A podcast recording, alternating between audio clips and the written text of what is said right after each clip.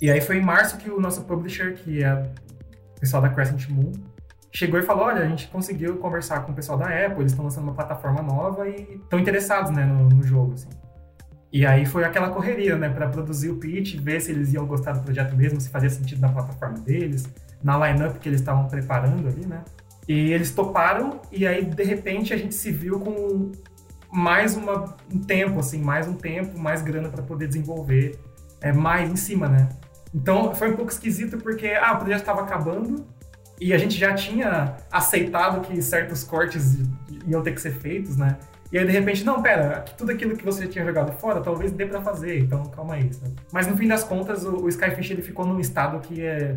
Que, nossa, o, o Skyfish 2 que ia sair antes, que sairia, que teria saído antes, é, uhum. ia ser tipo 30% assim, do que a gente conseguiu fazer, né? Com mais, com mais recursos. Assim. Fala galera, seja bem-vindo a mais um episódio do Behind the Game Podcast. E nesse episódio daqui eu vou bater um papo com o Vitor Cesário, lá da Modern Gaia, tanto sobre o estúdio em si, quanto um pouco sobre a carreira como programador de jogos, os desafios de fazer desenvolvimento multiplataforma de maneira geral e a Modern Gaia, se eu não me engano, passou por dois grandes jogos no Apple Arcade, que eu acho que tem um desafio técnico ainda maior, né? É, enfim, a gente vai entrar em todos esses pontos, mas Vitor, antes de mais nada, muito obrigado por ter topado gravar aqui o podcast. A gente tentou semana passada, não conseguiu. A gente está aqui tentando de novo, agora vai dar certo. Eu que agradeço o convite, cara. É, eu acompanho o canal, eu gosto muito do, do das entrevistas e estou feliz de estar participando aqui, contribuindo. Massa. Excelente. É, a ideia é justamente essa, né? Tipo, tentar ajudar, que é que é um baita desafio, né? Tentar, tentar ajudar um pouco quem está do outro lado ouvindo. É, e, e, eu aqui, do, no lado egoísta, tentando me ajudar também, que nem a gente estava falando mais cedo, é, que eu tenho um estúdio também, de estar tá desenvolvendo o maior projeto que a gente já desenvolveu. Então, para mim é massa ter essas conversas e poder fazer as perguntas que eu quiser, porque eu consigo também entender um monte de coisa, de desafios atuais que a gente passa e tudo mais. Mas, bom, antes de eu ir para a parte egoísta de fazer um monte de pergunta que eu tinha vontade de saber, é, conta um pouco mais para o pessoal é, de onde que você é, como que você começou a trabalhar com, na indústria de games. Acho que a gente pode começar por aí antes de falar da Mother Guy em si. Uhum. É, então, é, meu nome é Victor Cesares. Eu nasci na Baixada Santista, em São Vicente, para ser mais específico. E eu fui estudar é, ciência da computação em Bauru, na Unesp, Universidade Estadual. E... Já com a ideia de trabalhar com games ou nem pensava Não, exatamente isso? A minha ideia era só. É, eu queria trabalhar com música, mas eu tinha medo de ficar pobre e passar fome. E aí eu falei, ah, vou fazer uma coisa que é um pouquinho mais certeira, né? E computação foi. Aí tu, aí tu viu uma projeção de de necessidade de profissionais de TI nos próximos 10 anos, né? é, ok, ciência Isso. da computação parece boa ideia ainda. É, eu gosto de matemática, eu sei fazer conta demais, então acho que dá para dá pra fazer alguma coisa nesse sentido. E, e aí eu vim para Bauru. Eu já tinha mexido com o desenvolvimento de jogos, porque eu participava de comunidades de RPG Maker quando eu era criança, assim, hum. tinha uns 11, 12 anos. Eu brincava uhum. um pouco ali. E aí depois eu esqueci, né? Eu abandonei eu tinha até. Eu nem considerava que podia ser uma carreira possível, assim, trabalhar com jogos. Mas aí, certo dia, eu estava na faculdade e chegou esse e-mail na, no departamento de computação da Mother Gaia pedindo, chamando estagiário, né? E aí eu fiquei, hum. nossa, empresa de jogos aqui em Bauru, do meu lado, que coisa, que loucura. Vou, vou tentar, vamos ver o que, que dá isso aí. E, e aí eu fiz a entrevista com o pessoal e eles curtiram e entrei na empresa. E tô lá desde Você não tinha então. nem terminado a faculdade, então? Não. É, eu comecei como estágio, né? E aí quando eu me formei, uhum. eu meio que fui efetivado na empresa, assim, né? E aí fiquei... Tô lá desde 2017. 16, 17. Massa. E, é, você entrou mais ou menos no meio da do tempo de estúdio, né? Acho que o Mother tem alguma coisa perto de 10 anos, né? Você entrou tem mais ou menos uns um, um 5. É, é, é que meio que assim, a Mother Gaia ela tem duas fases, né, entre aspas. É, tem a primeira Mother Gaia, que começou em 2008. É, tinha aquela Imagine Cup, que era um, um uhum. concurso da Microsoft mundial lá. E aí teve a equipe da Unesp que ganhou, eles ganharam uma grana, ganharam holofotes, né, de certa forma, e decidiram abrir uma empresa de jogos. E fizeram, ficaram lá fazendo Adver Games, né, que era o que fazia sentido na época no Brasil, né, várias marcas e tal. E em 2013 e 14 foi quando rolou uma troca de sociedade. E aí a Gaia ficou nas mãos de quem tá lá hoje, né, que é o Felipe e o Toledo. Uhum. E aí, então a Gaia ela pode ter dependendo de como você enxerga. Ou, peraí que eu vou ter que fazer conta agora. Ela pode ter começado em 2008, uhum. ou ela pode ter começado em 2013, 14, né? Nesse novo momento, saquei. Nesse novo momento, exato. E Massa. É isso. E, e como que foi, como que foi mais ou menos é, na tua entrada no estúdio? Tava trabalhando em algum projeto específico ou tava meio que numa transição entre projetos? Se você puder falar um pouquinho é, mais ou menos a, a etapa que a gente estava, os jogos que a Mother Gaia tinha desenvolvido até então, até para a uhum. gente conseguir falar em maior profundidade dos projetos que você participou efetivamente. Uhum. É, então, é, em 2014 eles começaram a produzir, meio que mudou de direção, assim, então eles começaram a trabalhar nos jogos autorais deles, né?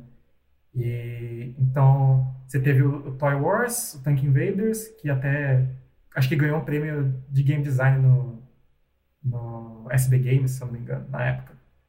É, e o Tiny Empire, que é um jogo tipo um Angry Birds, assim, entre muitas aspas. E uhum. Eles conseguiram, com o Tiny Empire, eles conseguiram contato com uma publisher, que é a Crescent Moon Games. E aí, o próximo projeto depois da Crescent Moon foi o Skyfish, que começou em 2015. Teve ali mais ou menos 9, 10 meses de desenvolvimento e foi lançado em 2016. Quando é, lançou o jogo, tá. um dos, dos membros da Gaia na época, que, é, que era um dos programadores, ele mudou de empresa, né? Ele saiu da Gaia. E aí foi nessa hora, depois do Skyfish lançado, que o Felipe e o Toledo decidiram é, pedir mais, pedir mais, contratar mais pessoas, né? E aí eles contrataram dois estagiários, eu e o Leandro. E a gente entrou meio que na empresa, já tinha lançado o projeto, e a gente começou meio que a trabalhar quais que iam ser os novos produtos, né, que a gente ia produzir. Uhum. E quais, quais foram os principais desafios, assim, nesse começo, do ponto de vista pessoal mesmo, assim, profissional, né?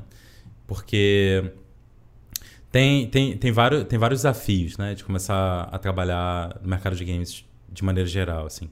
O primeiro, com certeza, é adquirir os conhecimentos necessários, né? É, o segundo talvez seja convencer outra pessoa que você tem o conhecimento necessário a ponto de ser, a ponto de ser contratado, né? Uhum. E aí eu acho que tem um terceiro momento, assim, que é conseguir continuar crescendo em termos de conhecimento, habilidades e tal. Só que geralmente quando você já está dentro de um estúdio, acaba sendo de uma maneira mais sob demanda, no sentido de que tem os desafios do projeto, né? E aquilo direciona um pouco os teus estudos ou o que, que você vai aprender, né? Porque é o que você está sujando a mão, as mãos no, no dia a dia com os projetos, né? Então você pode falar um pouco mais assim como que foi esse momento de, de entrada, né? Tu tinha toda a base de ciência da computação, mas não sei até que ponto você estava super familiarizado com game engines e assim por diante.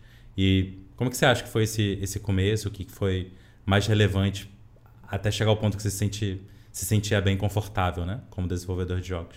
Uhum. É, eu acho que uma coisa que foi, foi importante foi que na faculdade é, tinha um, um estímulo ao uso da, de game engines, assim, né? É, não no curso como um todo, mas tinha algumas disciplinas específicas que ensinavam Unity pra gente, né? Então, foi quando eu comecei a ter os primeiros contatos, né, com essa engine, e aí eu comecei a estudar por fora porque eu tinha achado interessante, eu queria fazer mais, mais coisas ali, brincar mais, é, sem, sem nem, é, nem visando é, o emprego necessariamente, assim, só porque eu tinha achado uhum. interessante. Uhum. Né? Mas pela curiosidade, né? É, é. E, e por sorte, a habilidade que o pessoal da Mother Gaia mais estava precisando era a gente que sabia Unity. Assim.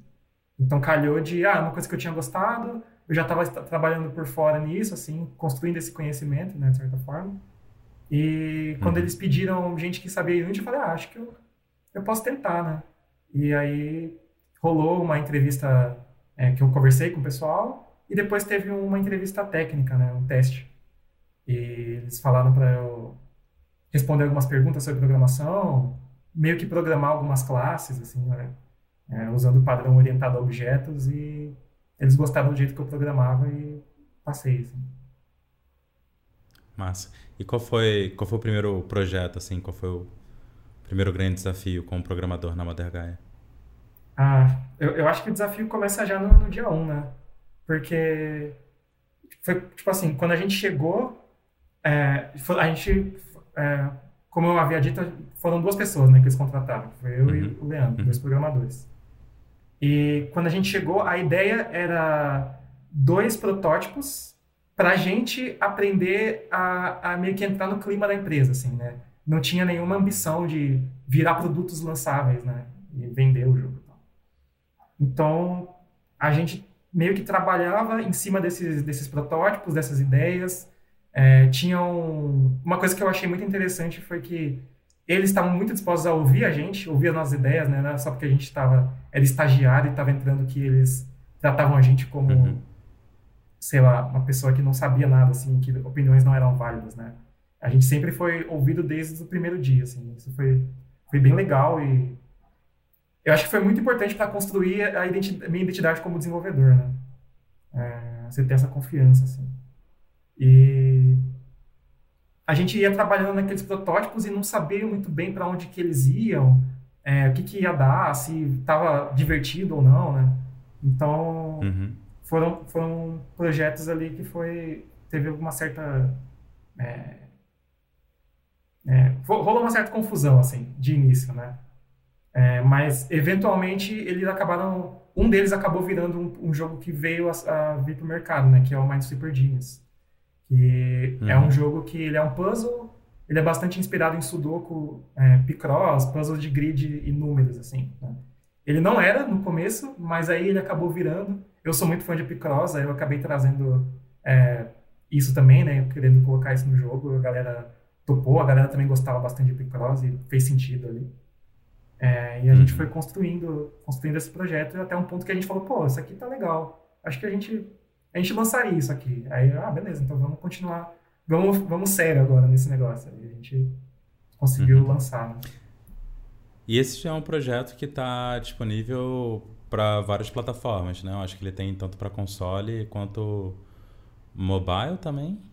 Sim. E PC, ele... imagino que sim. É, PC não, PC é o único que não. PC não, é, caramba. Okay. É, ele, ele foi. Primeiro ele saiu para mobile, né? Tanto iOS quanto Android. E depois de um ano, acho que foi depois de um ano, é, a gente conseguiu, com alguns parceiros nossos que já fizeram port para outros projetos, a gente conseguiu fazer o port através deles para Nintendo Switch, para Xbox e PlayStation 4. É... Então foram parceiros que fizeram essa parte do port para é, console. É. O port não é uma coisa jogo. que a gente faz internamente, pelo menos não até, até hoje. Tá, assim, para nenhum jogo. Para nenhum jogo, né? Todos os jogos que a gente tem em outras plataformas são por outras empresas, né? Uhum. É. E PC, PC não tem só porque a gente nunca voltou no projeto, né? Porque desde que desde que a gente entrou na empresa, a gente tem feito projeto atrás de projeto e trabalho atrás de trabalho e a gente não não parou de verdade, assim, para ter esse momento de retrospectiva, refletir sobre, ah, o que, que, dá para fazer com as coisas antigas, né? A gente está sempre indo para o próximo. Assim.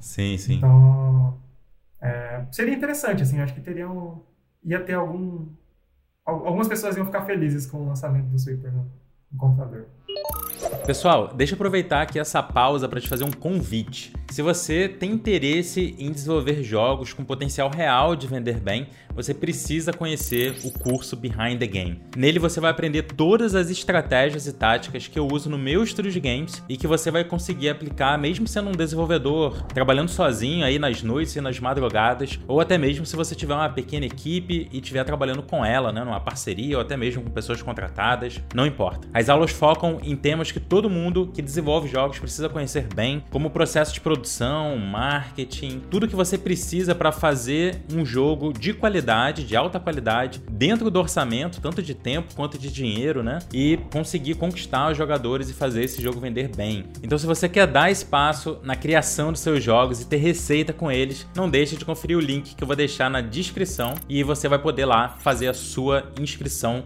no Behind the Game. E vocês, vocês reproduziram dois, dois jogos para Apple Arcade, se eu não me engano. Um em parceria com o pessoal da, da Big Green Pillow. Uh, e, e o outro foi, foi só vocês? Isso. Isso. É só para ter certeza de quais são tipo, os Last Quest, claro, é com o pessoal da, da Big Green.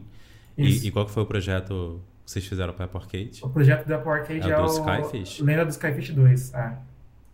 Tá, foi é... o segundo que foi para foi para Apple Arcade. Isso. O primeiro você tem no iOS e o segundo ele foi tá exclusivo para Apple Arcade. Mas por enquanto. Massa. E, e tu pode falar o, o que veio primeiro foi o Skyfish, né? Ou foi o é, Sim, isso, isso. Ele tá, começou a produção antes e foi lançado é, alguns meses antes também. Entendi. Você pode falar um pouquinho como é que foi a produção de maneira geral, assim, em termos de quantas pessoas trabalharam no projeto, quanto, quanto tempo foi? Uhum. E, e, você mencionou que vocês não fazem é, multiplataforma no caso de console, mas imagino que para Apple Arcade vocês tiveram que dar conta de tudo, talvez, no sentido de garantir que funciona no Mac, Apple TV é, e, e para iOS de maneira geral, né? iPad, iPhone. Então não só tem sistemas consideravelmente diferentes, né? Como casos de uso diferentes, né? Um você está sentado na cadeira do computador, o outro você está no sofá na Apple TV, o outro você está sei lá, em qualquer lugar aleatório com o celular na mão, né? Então, imagino que deve ter sido muito desafiador, assim, de maneira geral, do ponto de vista tanto de design UX quanto técnico também, né? Você pode falar um pouquinho do projeto, assim, de maneira geral? Uhum. É, a gente teve um, um, Na história de desenvolvimento do Skyfish 2, é, foi uma complica... não sei se eu vou usar a palavra complicação, porque eu tenho certeza que é uma situação comum para muitos estúdios, muitos projetos que é a gente, a gente começou a fazer o, o, jogo e não tinha isso de Apple Arcade, né? A gente estava pensando em fazer é, hum. para as plataformas que a gente já está acostumado, né? Que é mobile, basicamente, mobile e PC, uhum. né? Essa era a proposta. E o projeto ele tava, ele tava todo o design e a usabilidade dele tá, tinha sido pensada para essas plataformas, né? É, de modo comum, assim.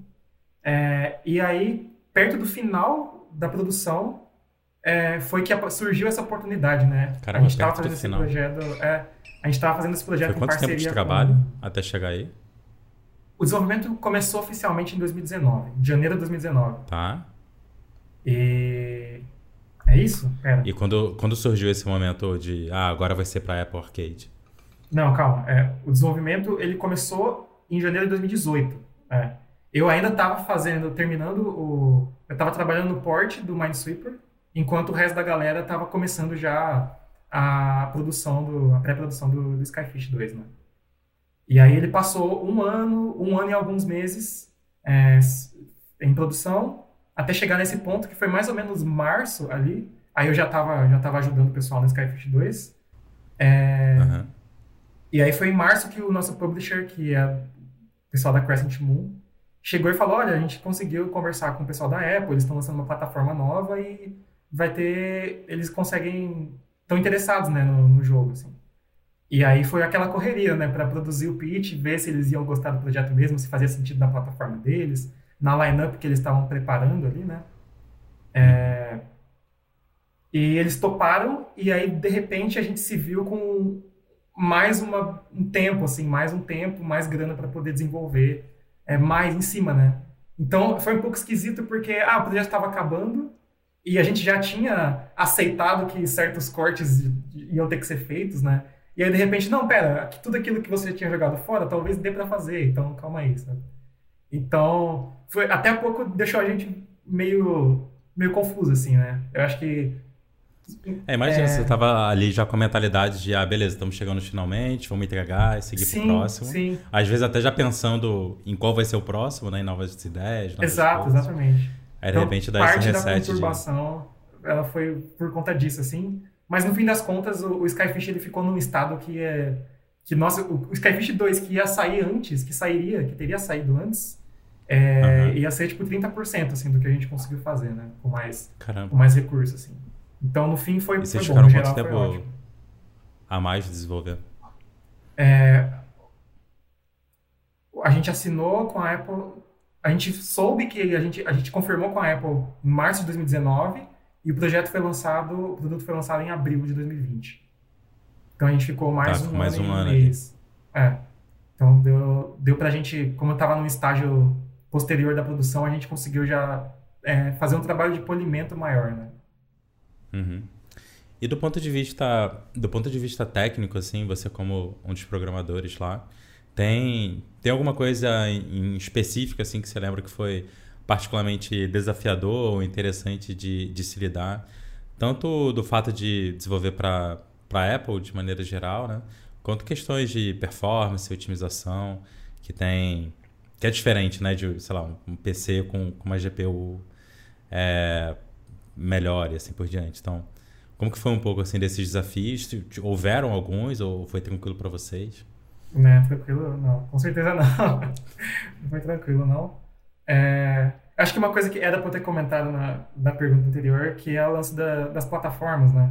Que também isso foi um- um- uma outra dificuldade, né? Que a gente estava pensando em lançar para celular, então são dispositivos touch, né? E para Uhum. PC mais gamepad, né? É, então são dois tipos de Uhum. input aí que a gente estava considerando trabalhar. E a partir do momento que a gente entra no Apple Arcade, eles têm essa série de requisitos que é o jogo ele tem que rodar é, no celular, no Mac, no mouse, no teclado, só no teclado, no mouse e teclado, é, dispositivo touch, na Apple TV, no controlinho da Apple TV, né, que é um, é um controle de TV, Nossa. mas ele tem que funcionar Uhum. como gamepad também, assim, você não pode forçar a pessoa a usar um, um controle third Um party, né? controle. você tem que deixar ela jogar com o controlinho padrão do Mac, do Apple TV.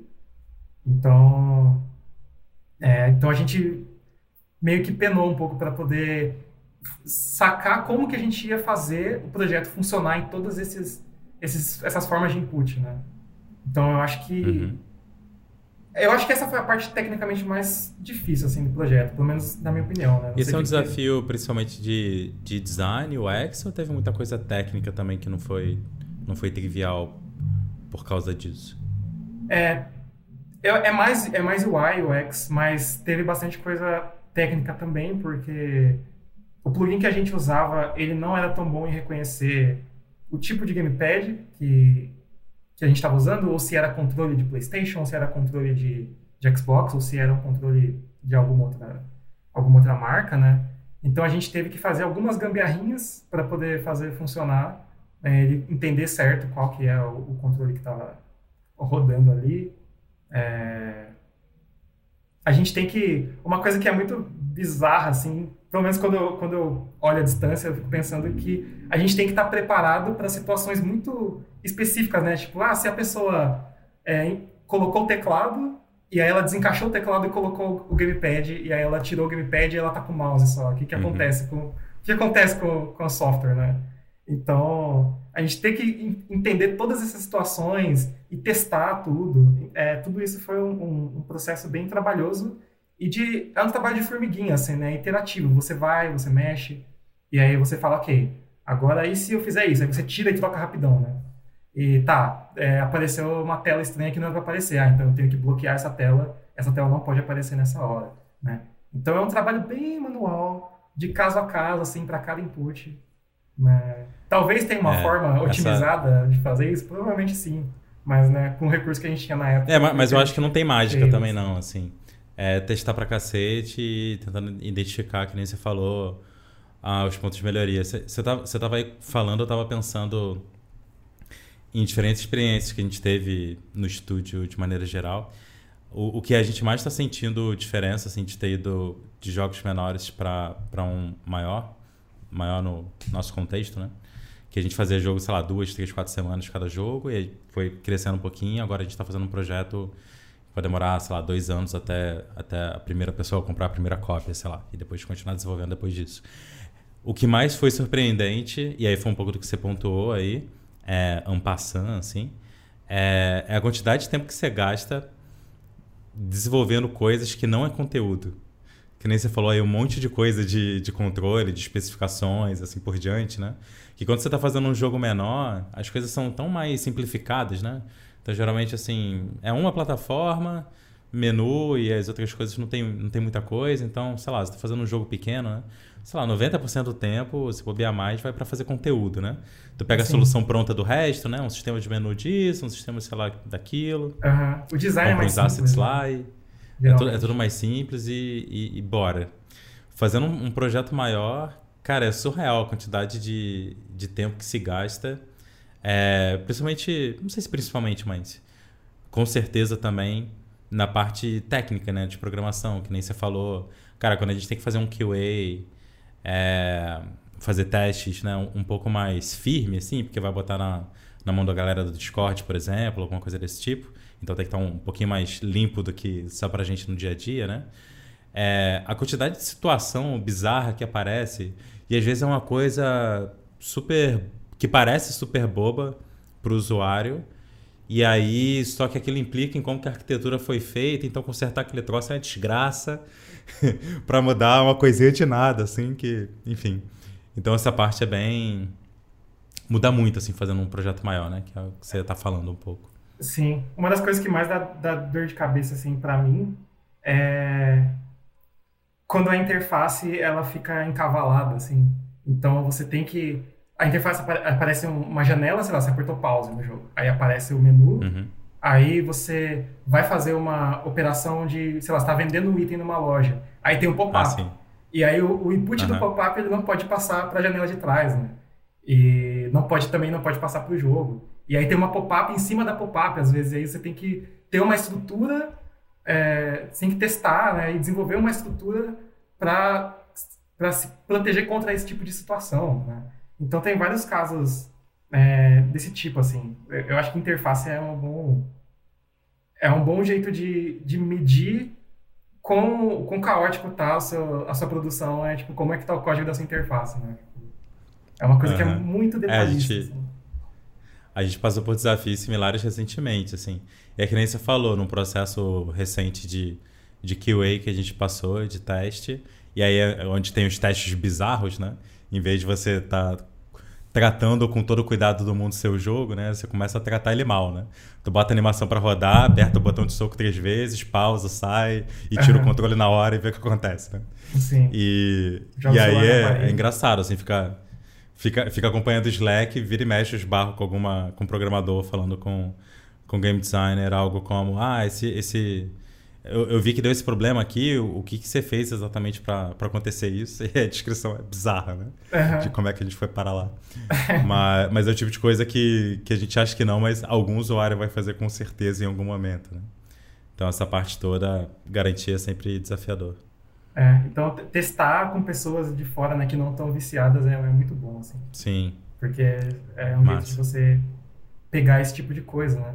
Eu, é, é, é muito engraçado isso, porque lá na, no estúdio a gente tem vários tipos de, de, de, perfil, assim, né? E eu sou do tipo que joga. Eu gosto de jogar seguindo a regrinha que o jogo me, me apresenta, uhum. né? Então eu não vou querer ficar, tipo, dando porrada na parede, descobrindo algum exploit para sair do. pra ver atrás da, do chão, assim. Eu vou querer seguir a Você não pode fazer QA, então, né? Porque. Eu não posso fazer vai, QA. Tudo, vai passar em tudo. É, é exato. É, meu QA é muito ineficiente, assim. Mas aí a gente tem algumas pessoas lá, que nem o Toledo, por exemplo, que você bota o controle na mão dele e o personagem quebra no meio e cai no chão, assim, e você fica, caramba, cara, o uhum. que, que você fez pra, pra acontecer isso? E tipo, ah, não, não sei, só tava jogando aqui. Né? Então, é, é legal que quando complementa nesse sentido, né? Sim, massa. E, Vitor, do ponto de vista de performance, otimizações de maneira geral, houveram muitos desafios também, você pode falar um pouco, assim, seja. Eu não sei quais são os desafios principais, assim, para um, um Apple Arcade da vida. Se tem, tem mais a ver com coisas relacionadas à, à gestão a gestão de memória no projeto de maneira geral, se tem que ser tratado diferente e o quanto que isso impacta de, de, de maneira geral no projeto, a questão associada mesmo à, à performance, não sei até que ponto o, o Skyfish é exigente em termos de performance a ponto de, de isso ter sido um, um grande desafio, mas Houveram muitas coisas nessa direção também, de performance, memória, é... assim por diante, lidando com vários dispositivos, né? Uhum. Performance sim, porque eles, eles dão uma lista de dispositivos que o jogo ele tem que rodar obrigatoriamente, né? Uhum. Então, são... O, o, dispositivo mais fraco que eles têm é o iPhone, né? Então, você tem iPhones de várias gerações, né? Tanto a mais atual quanto a mais antiga. Eu acho que na época do Skyfish 2 era o iPhone 5... Eu acho que tem o 5C, eu acho que tem, existe esse modelo, eu não, uhum. não tô lembrado agora. É provável. SE, iPhone SE, eu acho que é esse. E, por sorte, o, um dos, dos caras lá no, no estúdio tinha esse celular, é o celular pessoal que ele usava. E aí era um dispositivo que era bem, a telinha super pequena, né? o processamento era o mais fraco, assim, dos dispositivos que a gente tinha que, que, que suportar, né? Então, meio que aquele device era o gargalo que a gente tinha, assim. Então, a gente tinha que meio que uhum. é, programar pensando nele. Se tinha alguma coisa que estava demorando mais para carregar, a gente tinha que reorganizar a cena, talvez algumas coisas que estavam sendo carregadas no disco, talvez botar elas já na memória para poder diminuir o tempo de carregamento, uhum. Né? É, arquivos que a gente tem que carregar nas cenas iniciais do jogo, né? Quando tá aparecendo os logos, né, do Apple Arcade, o logo da Mother Gaia, a gente está carregando coisa ali para não ter que carregar no meio do na troca de cena, né? É, a gente tem um sistema de, de fast travel no jogo, né, de waypoints. Então, foi uma preocupação também a gente garantir que o fast travel fosse fast de verdade, né? Então, é, foi uma coisa que a gente estava prestando atenção. Assim. E, mas meio que a operação basicamente era essa: o que, que a gente podia tirar da memória e colocar no disco, ou vice-versa, né? O que, que dava para tirar do disco e colocar na memória para acelerar. Assim. Massa. E aí, então foi quase dois anos e meio, né? Entre dois anos e dois anos e meio, fazer o Skyfish 2 de maneira geral. É, isso imagino com a equipe inteira, ou quase inteira, né? Então, são cinco pessoas que vocês são? Ou são seis? cinco, é. Cinco. Na época do Skyfish a gente tinha mais pessoas, aí tiveram pessoas que chegaram, ah. pessoas que saíram, e a gente chegou a ter um máximo de sete. É, tinha game designer, tinha outros artistas, é, mas hoje, aí, quando terminou, a gente estava em cinco. Massa. E, e, depois disso, eu imagino que vocês tenham ido direto para os Last Quests, Quest, Uhum. É, chegou a ter um período de overlap, assim, de vocês estavam fazendo os dois jogos ao mesmo tempo? Acho que sim, né? Sim. Se sim. você puder falar um pouquinho mais como que foi esse projeto, o quanto que da experiência com o Skyfish, né, já desenvolvendo a própria arcade ajudou, e um pouquinho da parceria lá com, com a Big Green, de como vocês tocaram esse projeto. Uhum. É, a, as conversas sobre o, o fazer de fato o, o Slash Quest começaram em 2019 já, né? Então, como a gente compartilhava o estúdio, era meio que. É, era só eles virarem pro lado e falar: ah, então, gente, vocês estão interessados em falar parada? Uhum. Como é que vai ser aí, né? Então a gente já topou e aos poucos foi, a, a, as, as, pessoas da Gaia foram passando né, pro Slash Quest. Assim. Então, meio que no final do Skyfish, é, a gente estava fazendo essa transição, e aí quando acabou o Skyfish, a gente só continuou no Slash Quest, assim, fazendo uma coisa que a gente já vinha fazendo, né? É, a gente alternava, ah, essa semana eu vou de Skyfish, essa semana eu vou de Slash Quest. E aí depois foi só Slash Quest até, até lançar, assim. Até hoje, né, na verdade. E com, a gente faz conteúdo E como vocês, li, como vocês lidaram com a organização disso, de ficar trocando de contexto, assim, não era algo desafiador, não? Já a semana Bastante. a gente trabalha num, a semana... Ok. Bastante, porque... E aí foi, foi quando eu me toquei que eu não consigo muito bem, fazer isso muito bem, assim. Eu não... Uhum. Eu, eu, eu meio que quando eu estou trabalhando num projeto, eu meio que quero cuidar desse projeto e eu não consigo me dividir, assim, né, entre os dois. Então, nessa época que a gente tentou é, fazer essa, essa troca de contexto, foi quando eu estava mais ferrado, assim, de chegar cansado, eu não conseguia produzir uhum. muito bem e tal, né. É, mas tem outras pessoas no estúdio que conseguem lidar melhor com isso, né. É, acho que o Leandro até uhum. hoje ele faz isso, ele trabalha em três, né. Ele ajuda no Skyfish, no conteúdo adicional, ele ajuda no Slash Quest, no, no, nas DLCs, e ele está ajudando no nosso projeto do edital, né, que é o projeto que a gente está fazendo agora. Então ele tem mais facilidade com isso. Eu, por exemplo, só estou no edital, porque eu não consigo fazer outras coisas. Assim. Uhum. É, mas esse é um ponto super relevante, né, de que é que ficou um pouco aí nas entrelinhas do que você falou, que é entender o jeito que cada um trabalha melhor, assim, e tentar adaptar o workflow para isso funcionar para todo mundo, né? Uhum. Eu acho que sempre quando é muito forçado, né, tem que ser dessa maneira. é, acaba, acaba não sendo, possível extrair o melhor trabalho de, de cada um, né? Quando é possível ter esse nível de, de flexibilidade né, e de entendimento conjunto, que aparentemente é o, é o que rolou por aí, é, sempre dá resultado melhor, né? Claro que às vezes é difícil, dependendo de prazos, dependendo de várias outras coisas, né? Mas no... ia falar no mundo ideal, mas nem é tanto assim. É, o normal deveria ser esse, né? Conseguir se adaptar e, e, e tudo mais. Acho que é pelo menos é a minha impressão é de que é algo fundamental, assim, para um estúdio funcionar bem, né? Com a galera sim, animada sim. de fazer o trabalho, assim por diante. É. E eu acho que também por conta do tamanho, né? Como a gente é um estúdio pequeno, é também ajuda a flexibilidade de cada, de cada funcionário né, que está trabalhando. É mais fácil. Talvez se você tiver no estúdio grande, eu nunca tive experiência de trabalhar no estúdio grande. Mas deve ser um negócio um pouco mais rígido, né? E mais complicado, assim. Sim. E cara, como é que como é que tá agora a Mother Gaia? No sentido de quais projetos vocês têm trabalhado atualmente? É, né, vocês terminaram e publicaram aí o Skyfit que a gente estava comentando, o Slash Quest também. Slash Quest tem, tem dois anos já que está na Apple Arcade. Uhum. Se não tem, deve ter quase, não? Tem alguma sim, coisa próxima sim. disso. É. É, e, e, e como que está sendo agora? Assim, como é que vocês têm se dividido enquanto estúdio mesmo? Você começou a, a pincelar um pouquinho nessa direção. Mas como que vocês têm se dividido com relação a, a complementos dos jogos que vocês já fizeram? Se isso ainda está acontecendo para o Last Quest ou, ou para o Skyfish ou até para algum outro. Uhum. É, com versus projetos novos, né? Como é que está sendo atualmente? Uhum. É, a gente, enquanto a gente trabalhava no, no Skyfish e no Slash Quest, é, a gente estava com um projeto, empurrando um projeto que a gente tinha que fazer, basicamente, que é do edital, que a gente tinha passado em 2017, Sim. né? Então, Nossa. meio que o tempo já estava vencendo, assim, a gente, pô, a gente precisa fazer isso, então uma hora vai ter que, ter que acontecer, né? E aí, assim que o Slash Quest lançou, é, eu meio que pulei, assim, no, no projeto do edital e a gente começou a, a, comecei a movimentar a produção, né? Enquanto a galera ia amarrando né, as pontas ali do, do Slash Quest.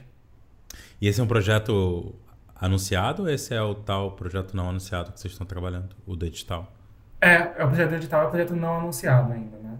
Tá, é, beleza.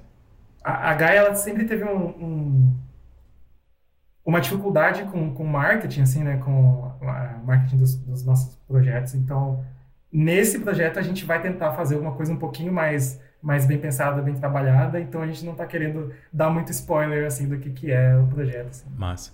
Mas vocês vão, vocês vão fazer, caso possa falar, vocês vão fazer self-publishing ou vocês estão buscando ou já possuem publisher para esse projeto? A gente não possui publisher. A ideia é fazer self-publishing mesmo.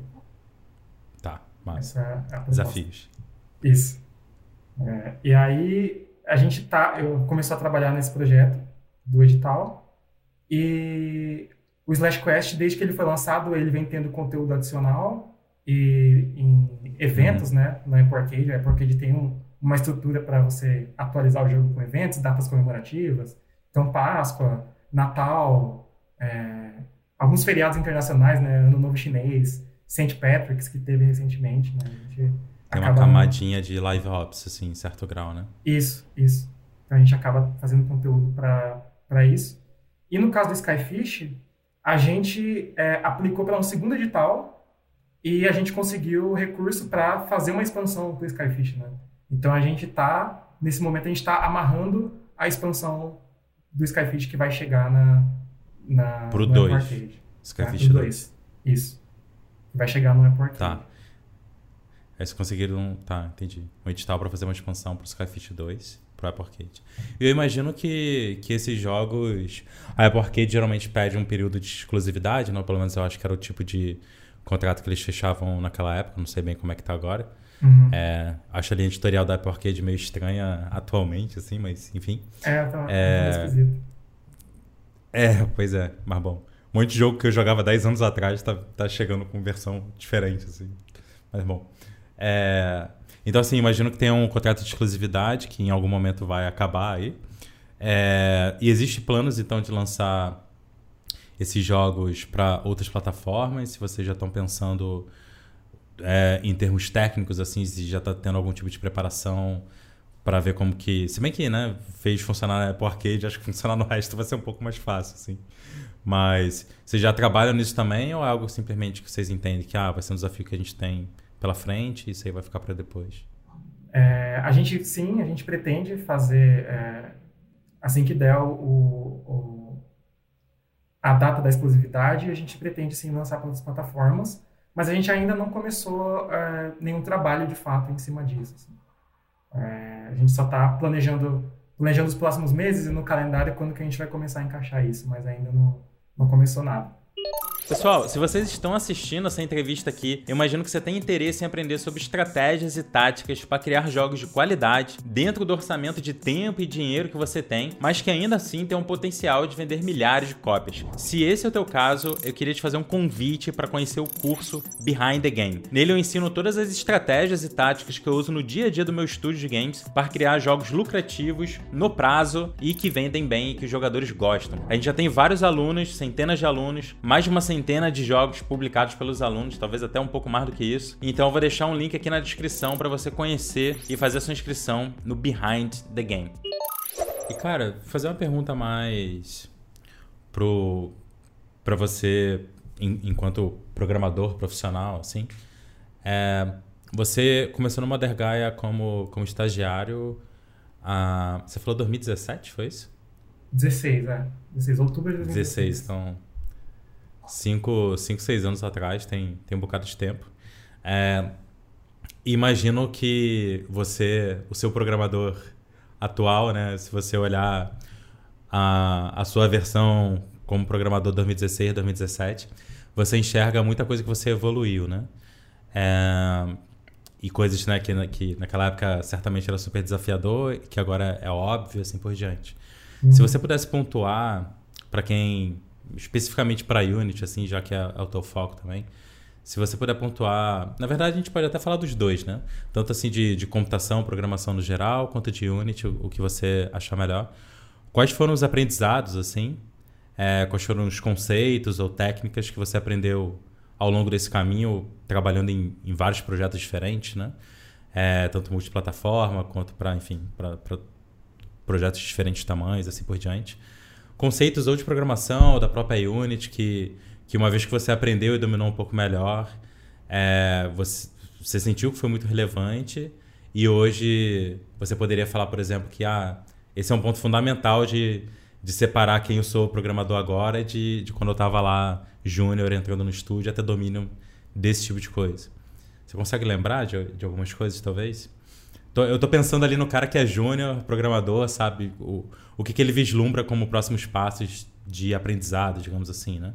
Que vai ser relevante para fazer jogos profissionais. Ah, caramba. É... Eu, não, eu, não, sei se eu vou conseguir falar tudo. Com certeza tem bastante coisa, assim. Mas tem, tem algumas Começa coisas específicas. Do primeiro. Tipo, é, nossa. É, tipo, sistema de pooling eu acho que é uma coisa que é, é fundamental, assim, né? Então, você ter é, é, aquilo que eu estava falando, né, de coisas que vão para o disco e coisas que já estão na memória, né? O pooling basicamente são objetos que já estão na memória e que quando você precisar de algum objeto, você é, meio que muda a posição dele ativa ele, né, na, na estrutura da Unity para poder usar e você não precisa carregar ele do disco, né, porque ele já está ali numa num conjunto de objetos iguais ali que você consegue acessar, né? Uhum. Então, a partir do momento que eu entendi que isso é, é, é, é a base da pirâmide, assim, de, de, programação, você começa a colocar isso nos protótipos e tal, é, programar fica um pouco mais rápido, assim. É, eu acho que, no caso específico da Unity, dominar a, a, a estrutura de UI deles, o sistema de UI deles ali, que você arrasta e põe as âncoras e os pivôs e tal, é, eu acho que acelera bastante o processo. É claro que tem muitos programadores que, que vão preferir fazer isso por código ou tem estruturas próprias, mas para mim o que facilitou, é, para mim o caminho que fez mais sentido foi é, entender essa estrutura que a Unity apresenta, né? Então, porque ela, ela, pode, ela tem algumas sacadas ali, algumas coisas que não estão documentadas, você precisa ver e precisa bugar, e você precisa correr atrás no fórum para poder ver, assim, né? Tem muitos casos muito específicos. Assim. É, mas você ficar familiarizado com essa estrutura de interface também ajuda bastante, né? É, você entender como é que funciona o scroll, como que funciona o sistema de grid, como que funciona a seleção, a desseleção, o foco do mouse, o foco do, do toque do, do celular, né? Como que você encaixa essas coisas na Unity. É, eu acho que é, acelerou bastante também o, o desenvolvimento, assim. Uh, uma coisa que é muito importante é que você jogue os códigos fora também, né? E você não fica apegado ao código, assim. Uma coisa que, que, que me deixou muito miserável, eu diria, no desenvolvimento do Minesweeper foi que eu tinha dificuldade, eu, tinha, eu era muito apegado ao código, né? É, lá naquele jogo, naquele projeto, a gente tem um sistema de geração procedural das fases, né? Então, você faz um puzzle e se você morre três vezes, a fase ela é regerada, então você nunca repete, né, a fase. É, e o código de geração ele é uma bagunça, assim. Ele é, nossa senhora, é um filme de terror, assim, para quem é programador. É, mas, em partes, foram coisas que eu fui percebendo que talvez eu pudesse ter feito melhor, mas eu não quis é, jogar fora porque aquela, tem aquela falácia né, do, do, do, trabalho investido, que quanto mais tempo você passa, menos você você está disposto a se, se, desfazer de uma coisa, né? uhum, né? que é, uhum. isso é falso, né? Você tem que, às vezes você tem que jogar fora para poder é, liberar um espaço e estar tá disposto a fazer a coisa melhor, né? Fazer o código melhor e organizar com, com a cabeça limpa e tal. É, então, acho que isso é muito importante, assim, desapegar do código e não ter medo de refazer as coisas, né? Com relação à computação propriamente dita, né? Então, você, no teu caso específico, você você é formado nisso? Você estava na faculdade, é, se formou e, e foi pro foi pro, pro estúdio. Mas tem muita gente que, que é programador sem ter feito faculdade e super competente também. É, qual, qual, você, o que você acha assim, que são os principais conceitos que talvez você já tenha vindo sólidos da faculdade, que talvez um programador a, aprendendo ali é, de, por outras vias, né? sem, sem, conhecimento, sem conhecimento teórico, digamos assim, de programação. É, são buracos que esse cara vai ter que, ou essa garota vai ter que preencher em algum momento, assim. Tem alguma coisa de computação que você acha que, que, que tem sido bem relevante é, desenvolvendo jogos na Modern Gaia, que você conseguiria pontuar? Caramba. Menos pior... de Unity e mais de realmente de computação. De computação, programação mesmo, né? Cara, pior que eu, eu acho que não, assim. Eu não sei, porque é, a bagagem que eu trouxe pro estúdio quando eu cheguei, a maior parte era de coisas que eu tinha aprendido por fora da faculdade, assim, né? Teve pouca coisa certo. que... Além da familiaridade com programação em si, né, que eu só vim ter dentro da faculdade, é, conhecimento específico e a desenvoltura, de né? Mesmo. Fluência, é, assim. É, é, é, Mas aí, se você passar um tempo programando sem ser em faculdade, Sim, você, tu você chega lá também. Uhum. É. Então, eu acho que foi o conhecimento por fora, assim. Então, ir atrás de bons recursos, né? Talvez... Uh... Cara, difícil. Essa pergunta é difícil. Mas tem, tem um pouco na estrutura da, da universidade, né? Que ela é orientada à entrega de projetos, assim. Então, é uma disciplina uhum. que você adquire porque você está ali naquele contexto, assim. Então, eu acho que isso é uma coisa importante que talvez a pessoa que não está fazendo parte de um, de um curso formal, talvez ela não tenha, né? Entender que, pelo menos para mim, né? O jeito mais fácil de aprender programação foi com projetos, assim. Então, eu sempre tinha um objetivo, eu sempre tinha um trabalhinho para entregar, eu tinha que fazer, eu tinha aqueles, aquela limitação, aqueles parâmetros que eu tinha que seguir, eu não podia sair daquilo, né? Então, isso me ajudou bastante, assim. E eu acho que isso é uma coisa que eu peguei na faculdade, assim. Massa. Cara, é, como uma última pergunta, assim, te colocando contra a parede para tentar ajudar a galera que programa jogos está assistindo então, isso aqui. Mas te, teve um ponto aí que você falou que, que eu acho que vale meio que para qualquer área, assim, e seria legal saber a tua visão, que é o seguinte, você comentou de ah, ah não, não ter medo de jogar código fora, né? Então, e, e, isso é o tipo de coisa que fazendo um projeto mais longo, né, de vários meses ou múltiplos anos, vai acontecer, né? De tipo, ok, eu já sei fazer isso aqui dez vezes melhor do que eu sabia quando comecei o projeto. ou descobrir um jeito completamente diferente de fazer que vai ser mais eficiente por causa disso ou aquilo. Então, por um lado, é muito importante, sim, é, não se apegar e, e deletar e, e, e, seguir em frente fazendo novas versões ou, ou otimizando. É, não otimizando né, com a ideia de, de pegar aquela coisa e ficar melhorando, mas sim de jogar fora e, e fazer de novo com o novo conhecimento que você tem. Uhum. Mas tem a, o outro lado da conversa também, né? A, o outro extremo do problema, digamos assim. O, o extremo oposto do não deletador, né? Que é o perfeccionismo de uh, você nunca estar tá satisfeito com, com aquilo que você fez, porque passou dois meses, você aprendeu mais coisas, então você já sabe fazer a coisa levemente melhor. E aí uhum. você gasta dois meses fazendo aquilo, e tu aprendeu mais coisas, e aí você já quer mudar novamente. E às vezes uhum. você simplesmente tem que deixar as coisas estarem como estão porque funcionam, né? Então assim, tá funcionando, ela, ela cumpre seu papel, né?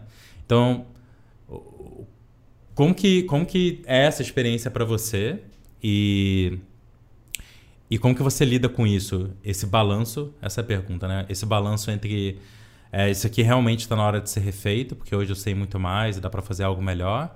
E não, eu só estou sendo perfeccionismo, isso aqui serve o seu propósito. Eu sei que tá ruim, eu sei que eu consigo fazer melhor, mas beleza, uhum. tá na hora de seguir uhum. em frente. Como é que você lida com isso? É, eu acho que você tem que é, tem que estar tá bem claro, você tem que se esforçar ao máximo para esclarecer o que, qual que é o objetivo daquele sistema, daquele código que você está fazendo, daquela função que seja, o que que ela, o que que ela quer cumprir, assim. E aí, como ela chega lá, é menos importante do que se ela atingir o objetivo ou não, assim. Então, a partir do momento que você tem o objetivo e aquele objetivo ele está sendo cumprido, ou quantos por cento você conseguiu cumprir daquele objetivo, é assim que você vai medir, né, a, a hora de parar, assim.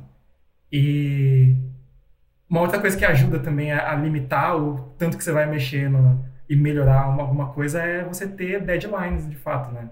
Ou deadlines é, autoimpostas, ou você assinou com uma publisher e aí você tem que entregar na data, né? Acho que isso conta bastante também. Você sabe que, tipo, putz, se eu refazer aqui vai levar uma semana e eu preciso estar tá fazendo outras coisas, porque tem que entregar no mês que vem, uhum. sabe? É, ou então vai ter uma sessão de teste é, daqui a dois dias e o negócio precisa estar. Tá, eu preciso dedicar meu esforço em outro lugar, né? Eu acho que isso diz bastante também. Essa é uma mistura dessas duas coisas, né? É, a urgência que você precisa e se você atingiu aquele objetivo que você queria ou não. Uhum, massa. E eu acho que isso tudo tu vai ganhando com maturidade também, né? Profissional, assim, de conseguir identificar quando é um caso, quando é o outro, com mais facilidade, né? E tomar sim, suas decisões sim. no meio do caminho. É, eu, eu, pessoalmente ainda é, tenho bastante disso, de, de perfeccionismo com código, assim, é, mas cada vez menos, né? A ideia é você uhum. Ficar livre disso, né? Cada vez mais, assim, e só trabalhar orientado a, aos seus objetivos, né?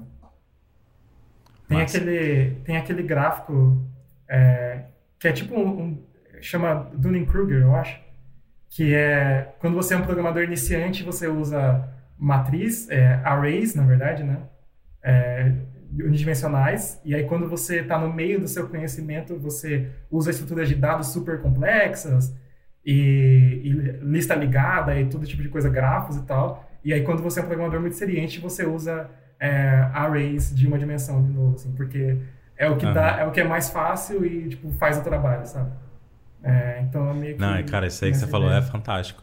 Eu, eu acho que aprendendo qualquer coisa, né? A gente tem a gente tem essa fase de no começo a gente está completamente limitado ao pouco conhecimento que a gente tem, né? Então usa o que tem. Mas depois com certeza tem esse desbalanço, né? De que a gente acha que fazer da melhor forma significa fazer com as técnicas mais avançadas que existem. Uhum. Só porque você as sabe, você tem que fazer com elas, né? É, que é um pouco do que você está falando. E depois você ganha maturidade de, não, cara, isso funciona, então usa essa técnica mais simples que faz mais rápido, cumpre o mesmo papel e Sim. vamos que vamos. Tem, tem uma coisa que é, é, é um santo graal, assim, para os programadores, mas também, na minha opinião, acaba sendo uma faca de dois gumes, que é o Stack Overflow, né? Que você, acho que todo programador conhece, é um site que responde é, dúvidas de programação geral da internet inteira, assim. Então, se qualquer coisinha, ah, como que eu faço para chamar uma função tal? Como preciso de um algoritmo para fazer alguma operação específica? Você pergunta lá no Stack Overflow vai aparecer todos os programadores do, do mundo, os mais experientes, mais foda, vão lá te ajudar e vão responder para você e tal.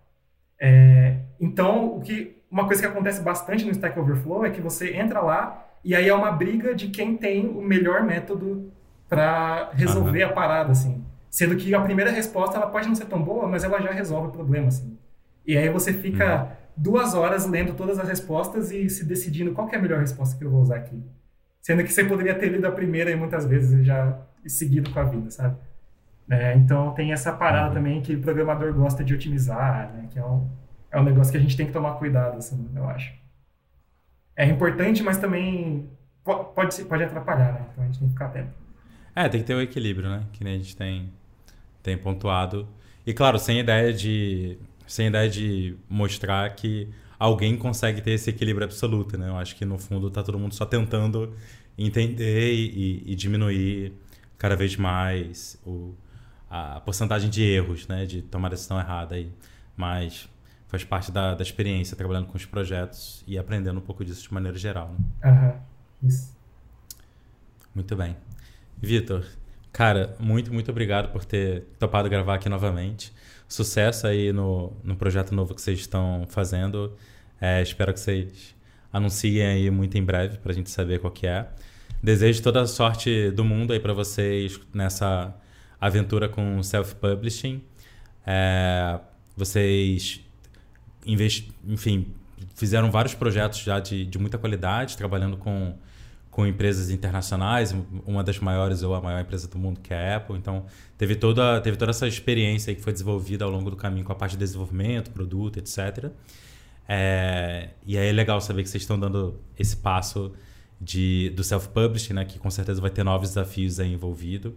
E espero que, que corra tudo bem, que seja massa é, que, tenha, que tenha muitos desafios, que é importante porque é como que a gente aprende, uhum, mas que sobreviva a todos, que é importante também para a gente seguir em frente. Sim. Então, velho, obrigado, obrigado pra caramba por, pela disponibilidade, por falar um pouco para quem, quem ou já é programador de games ou, ou, tá, ou gostaria de ser e está tentando, está lendo, estudando. Certamente várias respostas que você deu ajudou pelo menos a instalar algum ponto ou olhar com mais atenção para alguma direção. Então, cara, valeu demais pela transparência aí para contar um pouquinho da tua história. Ah, que isso, cara. É, eu acho que eu falei no começo lá, né, que eu gosto muito do canal de produção de jogos. E eu acho que as conversas são, são muito construtivas que vocês têm. Eu gosto do formato que vocês têm aqui. É, eu fico feliz com o convite e de ter de estar aqui participando, de estar talvez quem sabe ajudando alguém aí, né?